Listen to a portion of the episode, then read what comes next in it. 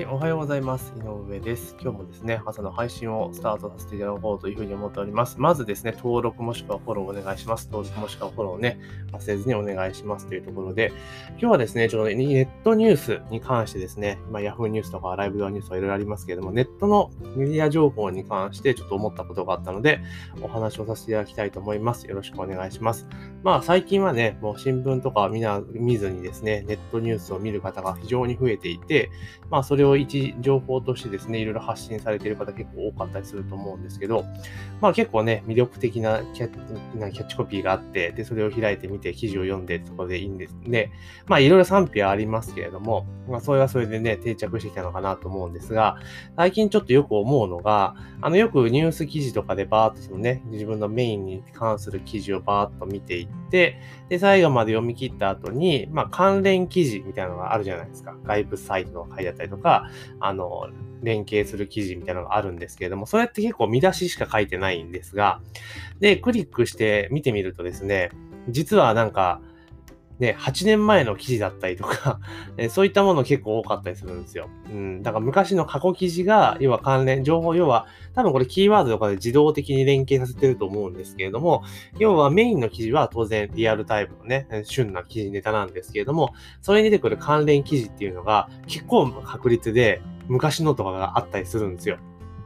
で、別にそれは、え関連情報として個人的には悪くないと思うんですけれども、ただ、今って結構そのなんだ、最後まで読まないで、ヘッドラインだけ見て、脊髄反射的になんかアクションをしちゃう人って結構多いじゃないですか。えー、Twitter とかね、そういう SNS を使って。ちゃんと本文しっかり読んでいけば、まあ趣旨はわかるんだけれども、ヘッドラインだけ読んで、なんだ、なんだこれはみたいな感じで、わっとね、それに自分の意見を添えて発信してしまう人は今多いわけですよね。で、そんな状況下にもかかわらず、まあ、そのような元ネタがあって、それに関連する記事がボンと出てると。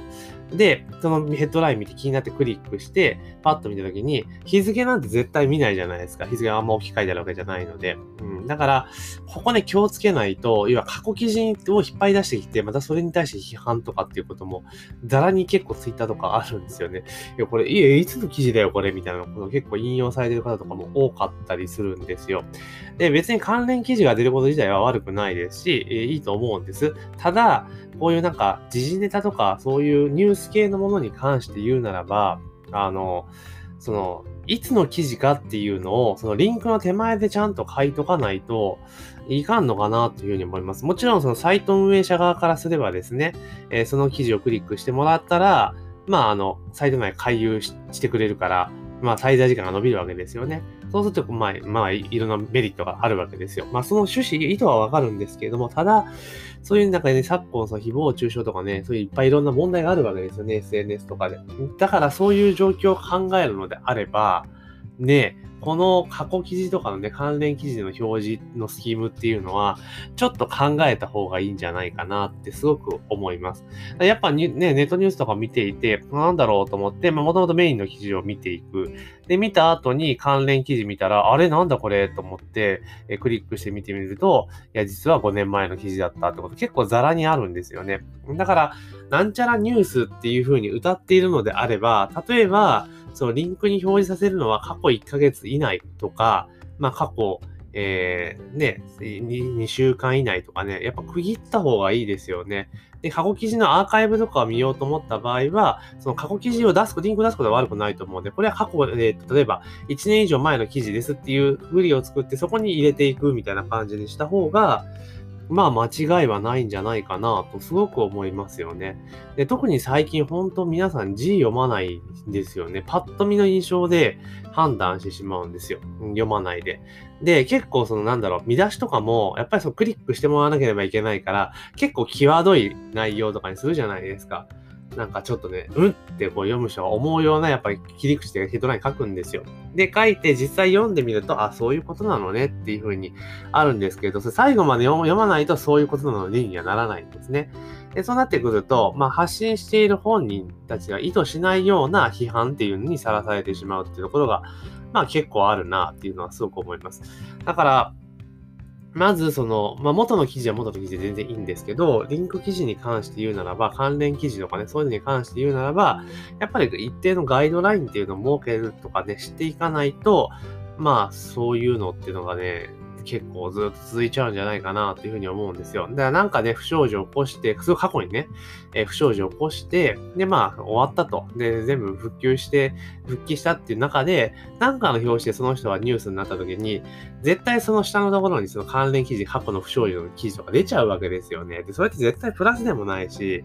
ね、良くないですよね。だからそういうこと考えると、あの、ニュースメディアに関しては、そこら辺はちょっと調整をした方が、私はいいんじゃないかなというふうに考えています。もちろんね、そういった情報があった方が、アクセス数稼げるのはよくわかるんですよ。だけど、その、今ね、フェイクニュースとかっていうのも結構あるので、本当に一人歩きしちゃうんですよね。だから、これ過去記事だっていうの分かってて、リンク共有する人もいれば、そのリンクをね、共有したものとかね、したものを、もうそのヘッドラインだけ見て判断する人って、あの、ツイッ Twitter にしろ Facebook にしろ見ててすごく多いじゃないですか。で、なんでこの人こんな怒ってんねやろうと思ってクリックしたら、え、これいつの記事だよっていうことが結構多いんですよね。で、最近あの、なんて言うんだろう。あの、年配の人、まあ、年配の人っていう方はちょっと語弊があるかもしれないですけど、やっぱり年齢層が高めの人がどんどん、えー、Facebook とか使う傾向が増えてきてますよね。特に50代中盤以上の方々ですよね。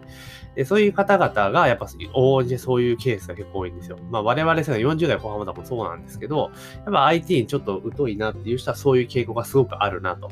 なんでこの人このことに怒ってんねやろうと思ったら、過去の記事のことを見て怒ってるみたいなことがまあ、ざらにあるんですよね。まあ、逆にそういうのって、あの、なんていうか、見る人から見れば、あ、この人全然読んでない人だなっていうので、あの、マイナスに触れることも絶対あるわけですよね。で、特に Facebook とかって、まあ、ほぼほぼ実名で本人の顔さらしてやってる人多いですから、まあ、そういった人にとってプラスなんて何一つないんですよね。だから、まあ、その中で、物事、事象に対して物を言いたい、物を申したいっていう人はすごく多いと思うんですが、別にそれは悪いことじゃないと思うんですよ。日本は表現の自由で保障されているので。ただ、その、その元のソースね、ソースをね、ソース、ね、情報ソースがいつのものなのかっていうのは、最低限チェックして、で、リンク先を引用するのであれば、参照するのであれば、その内容は最低限読んで、あの、その記事を書いた人の意図っていうのはある程度理解した上で発信した方がいいんじゃないかなとすごく思いますね。本当そういうことは結構多いので、で、昨今フェイクニュース、フェイクニュースっていうのが言われてますし、で、えー、そういったところがあるから、で、ね、まだ地上波なんてね、その本当偏った放送をしている傾向があるので、その分どんどんどんどんネットメディアに流れてきたりはしていると思うんですね。でそうなった状況の中で、やっぱりそういうふうに、ある意味印象操作的なことができてしまったりとかもしているので、まあ、この辺はもう早々にですね、改善した方が私はいいんじゃないかなというふうに思っております。まあ、もちろんね、そういうブログ記事とかでマネタイズしてる人から取ってみれば、ね、こういった手法っていうのはすごくね、プラスアクセスとかね、回遊数を稼げるから、まあ SEO 的にはいいのかもしれないですけれども、ただ、誤った情報と過去の情報で流してしまって、で、ほとんどの人はもう読まないっていう前提があるので、記事って、もう見出しをパッと見て判断するっていうところがすごく強いので、まあそういったところはちょっと今後ね、あのこうニュースメディア系の方は気をつけた方がいいと思いますし、まあ我々情報発信している人間とかもですね、やっぱりちゃんと、あの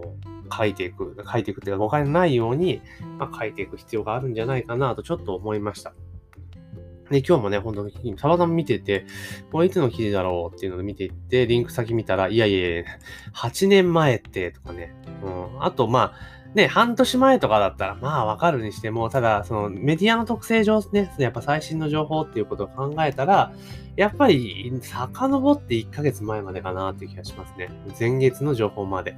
で、それ以外は、あの、なんちゃらアーカイブみたいなところに保存して、そこから見に行けるっていう形にしてあげた方がいいかなと。で、元記事のところにね、リンク先、ね、参照でね、えー、多分こう、機械学習で機械がね、自動的にやってると思うんですけども、でその場合はその記事が投稿された日ですよね、年月日っていうのを必ず掲載するようにすれば、まあ、変なね、フェイクニュースとかね、憶測記事とかっていうのは広がっていかなくて済むんじゃないかなというふうに思いましたというところで、え今日はですね、ネットニュースとかのリンク記事がね、これいつの記事やねんっていうのが結構多いぞというところで、まあ、誤解を招くことが増えてるので、それはちょっと今時のね、え誹謗中傷とかいろんなことありますから、その辺はちょっと改めた方がいいんじゃないですかっていうところで、私の考えをお話しさせていただきました。で、あの、ぜひね、このポッドキャストもしくは YouTube ね、で登録もしくはフォローぜひお願いいたします。登録もしくはフォローね、えしていただければ、え数が増えればですね、私のモチベーションも上がりますので、ぜひね、ご協力いただければというふうに思っております。あと、こんな話聞きたいよと、ここで解説してくださいっていうのがあればね、あと質問とか相談とかも